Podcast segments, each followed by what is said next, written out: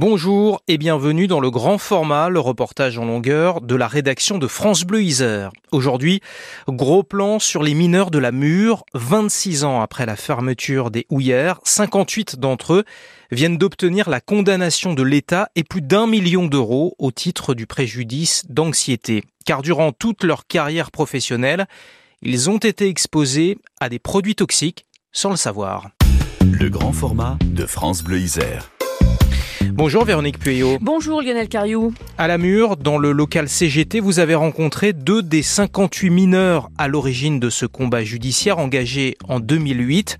Freddy Mogiron et Hubert Paul, la soixantaine tous les deux, et 20 ans de mine. Hubert Paul est rentré le 12 décembre 77 au Houillères de la Mure et il en est sorti le 1er janvier 98. Il travaillait, comme on disait à l'époque, à l'abattage, c'est-à-dire au fond, dans des conditions difficiles, exposé sans le savoir à une vingtaine de produits toxiques. On utilisait l'huile pour graisser les perforateurs.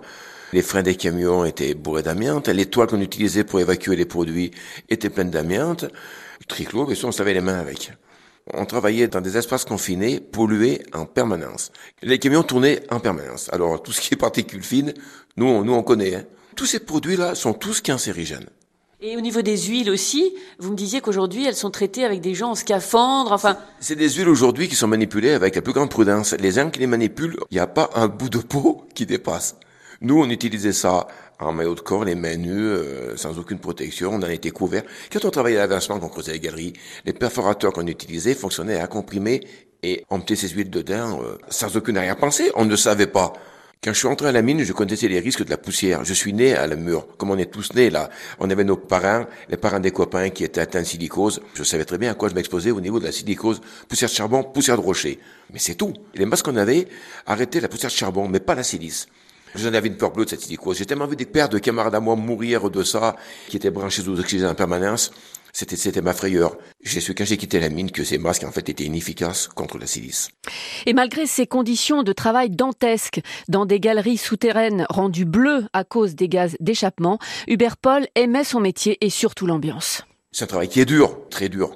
Mais une camaraderie, une ambiance, euh, le syndicalisme, euh, on est très unique. Hein. On aime se revoir. Euh, c'est une famille en fait. Notre comité d'entreprise, les vacances, les clubs de foot qu'on avait, les tournois de foot interouillères, les tournois de boule interouillères, c'était quelque chose la mine. Hein. Moi, j'ai commencé à travailler à 16 ans dans une, dans une. Je savais que j'allais rentrer à la mine. Donc je me disais après j'aurais mon logement, j'aurais mon charbon. On faisait pas l'avance au médecin à l'époque c'était important. Puis le salaire. Quand je suis rentré à la mine, j'ai multiplié ma paye par trois quand même. Hein. Quand je travaillais chez Parolais, on finissait les mois au café au lait. On n'avait pas d'argent pour finir le mois. Là, on était riches. C'est dingue, hein on nous restait de l'argent à bouffer. Aujourd'hui, s'il n'y avait pas tout ce qui arrive là, avec, avec cette anxiété liée à ces produits, ces, copains qui tombent malades, on n'aurait que des bons souvenirs, même, même le travail pénible. Alors aujourd'hui, qu'il sait qu'il a été exposé sans le savoir à pas moins de 23 produits toxiques qui ont déjà tué beaucoup de ses camarades, à qui en veut-il, Hubert Paul? J'en veux au médecin de la mine déjà. On avait deux médecins, c'était deux charcutiers. Alors eux, je leur en veux à bloc. Et puis j'en veux aussi à l'employeur, parce que l'employeur savait. On ne demandait pas grand-chose. Hein. Si on nous avait informé, on nous, si on nous avait fourni des protections, mais on nous a laissé euh, crever, quoi, en exagérant, quoi, dans notre merde, là. Parce que quelque part, euh, bah, c'est un petit peu basique, le mineur. On n'est pas trop diplômé, on aime comme on est, quoi. Ils ont profité de notre faiblesse, tout simplement. Nous, on travaillait pour gagner notre vie, dans les conditions qui nous étaient fournies, sans se poser de questions. C'est une forme de mépris, quelque part? Oui, mépris, et puis se faire quand même du gras sur le dos des travailleurs, quand même, parce que on sait aujourd'hui que l'amiante, c'est un produit qui était vraiment pas cher, qu'il aurait pu y avoir d'autres solutions. Hein. C'est toujours, quand même, ce côté capitalisme, faire de l'argent sur les petits, quoi. Le feu ne s'arrête pas d'une couche de charbon. C'est impossible. C'est comme pour un poêle. Un poêle à charbon, quand vous voulez baisser son intensité, vous coupez l'arrivée d'air. Donc le seul moyen qu'on avait, c'était de monter des barrages. Alors on reculait en catastrophe, on montait des barrages de moellons, et ensuite on projetait de l'amiante pour étanchéiser tout ça. Mais comme ça, on projetait de l'amiante. Hein. Il y avait des bidons, des produits mélangés à l'amiante, et on projetait. On sortait de la mine, on passait à l'infirmerie, prendre des cachets. Des douleurs à la tête. Des douleurs à devenir fou. Alors cette première victoire devant les prud'hommes, ça lui a fait quel effet? C'est une reconnaissance. On vole personne, on vole rien, hein, parce que ça pourrait être interprété comme ça. Bien sûr qu'on est content. Oui, c'est justice est rendu. Hein. Moi-même, j'y croyais pas. Hein. Quand on est parti au départ, bon, moi j'y vais, parce que mes camarades y vont. Franchement, sans aucune conviction, ils ne connaîtront jamais, tu parles. On a eu des CHSCT, on n'a jamais été reconnu en quoi que ce soit, alors on disait ça, mais ça, ça passera jamais. Oh, c'est une fierté. Vous avez eu raison de vous battre. Mais vous savez, qu'on ait raison de se battre, ça je l'avais compris depuis longtemps, parce que nous, les mineurs, on ne serait pas battus, on était fermés depuis 68. Et nous, on les, a, on les a encore fait repousser au point de finir notre carrière. C'est déjà des belles victoires, non? Mais à quel prix? Mais on aimait notre métier. Véronique Pueyo, aux côtés d'Hubert Paul, vous avez rencontré Freddy Mogiron, électromécanicien de profession, responsable CGT à la mur du temps des houillères, et qui s'est battu en vain pour éviter la fermeture de la mine à la fin des années 90. Oui, une véritable figure du plateau mathésin, Freddy, que tout le monde connaît, où l'on compte sur ce plateau mathésin encore 2800 anciens mineurs. En 99, lui va signer un CCFC, euh, comme les autres mineurs d'ailleurs, un congé charbonnier de fin de carrière. Jusqu'à sa retraite, il a touché 80% de son salaire. Il a arrêté de travailler à 39 ans. Mais jamais arrêté de militer, en fait. Et quand, en 2008, d'anciens collègues sont venus le voir alors qu'ils étaient malades, il a décidé avec d'autres de reprendre le combat et grâce à l'aide d'un médecin du travail, ce qu'il a découvert l'a sidéré. Freddy Mogiron. On a commencé à établir des fiches de poste. On, a fait des relevés euh, dans les PV de CHSCT, de CE pour voir exactement les produits qu'on avait, etc. Il faut savoir que quand on, il y avait des produits qui rentraient à la mine, les étiquettes, elles étaient peintes en noir. On n'arrivait pas à lire ce que c'était, on n'arrivait pas à savoir.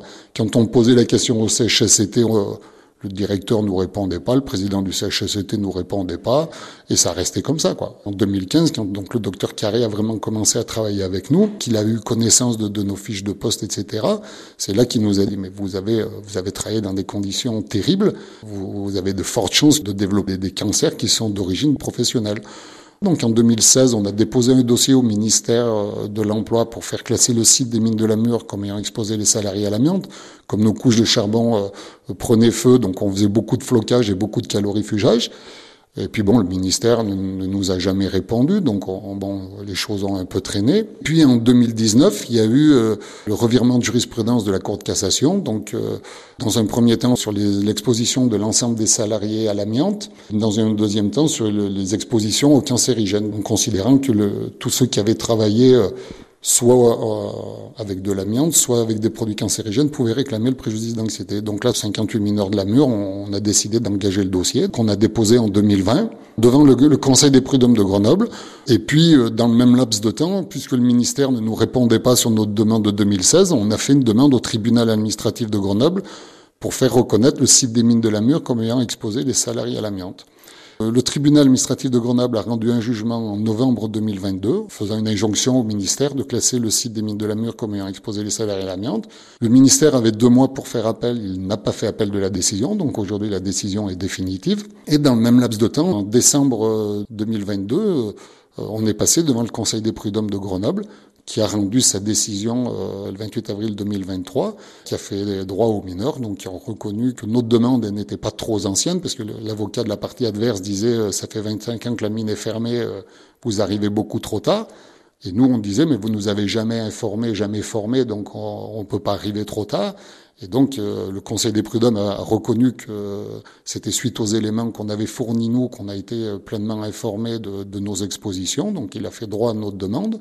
Pour les 58 mineurs, ça représente à peu près un million d'euros. Grâce au classement du site, tous ceux qui ont été ouvriers à la mine dans les fonctions de traçage de mineurs au charbon, électromécaniciens, blindistes, et tous ceux du jour qui étaient atelier mécanique, lavoir, atelier électrique, four-sécheur, le garage, peuvent demander le préjudice d'anxiété. Donc voilà, c'est aussi une satisfaction. Le jugement des, prud'hommes est, très important parce qu'il il reconnaît que l'entreprise nous a toujours menti. Depuis 1964, il participait à tous les colloques sur l'amiante, les médecins du travail. Nous, on était agent principal de sécurité à la mine. On n'a jamais été informé. La DRIR ne nous a jamais rien dit. La mine ne nous a jamais rien dit. Ça me pose beaucoup de problèmes parce que j'ai le sentiment de ne pas avoir défendu mes collègues. Et on a une grosse pensée pour tous les mineurs qui sont décédés de cancer, que ce soit de la vessie, des reins, qu'on n'a pas pu faire passer en, maladie professionnelle, alors qu'ils auraient pu en prétendre. Aujourd'hui, on le sait, donc on essaie de monter les dossiers dans ce sens-là. Et voilà, et aujourd'hui, chaque fois qu'on est informé qu'on a un ancien mineur qui atteint d'une pathologie, euh, on essaie de faire lien pour savoir si c'est pas lié à son exposition pour faire reconnaître. Parce que s'ils ne nous ont jamais rien dit, c'est pas par plaisir de nous mentir. C'est parce que depuis le temps, ils ont fait beaucoup d'économies. Donc aujourd'hui, les 1 million d'euros qui sont condamnés, euh, ça doit même pas faire 1% de, de ce qu'ils ont fait comme économie. Donc oui, on invite tous les mineurs à, bénéficier de ce suivi post-professionnel et puis de nous contacter parce que si on laisse faire l'entreprise, il, ne leur parle pas de toutes les expositions.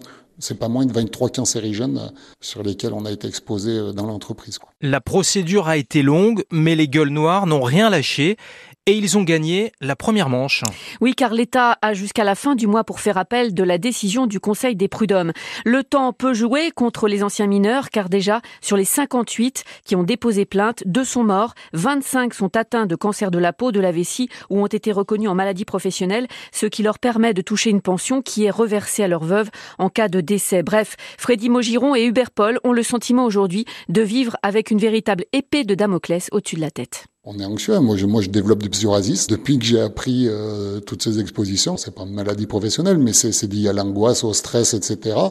Chaque fois qu'on va passer un examen, dans le cadre du suivi post-professionnel, etc., on n'est pas trop tranquille. Alors, quand on sort, on nous dit vous avez rien, ben hop, on est content, on va boire un coup, on, on est soulagé, mais on vit tout le temps avec la, peur et l'angoisse de, développer, parce que maintenant qu'on sait à tout ce qu'on a été exposé, on se dit quand même qu'il y a de fortes chances qu'un jour ça nous arrive.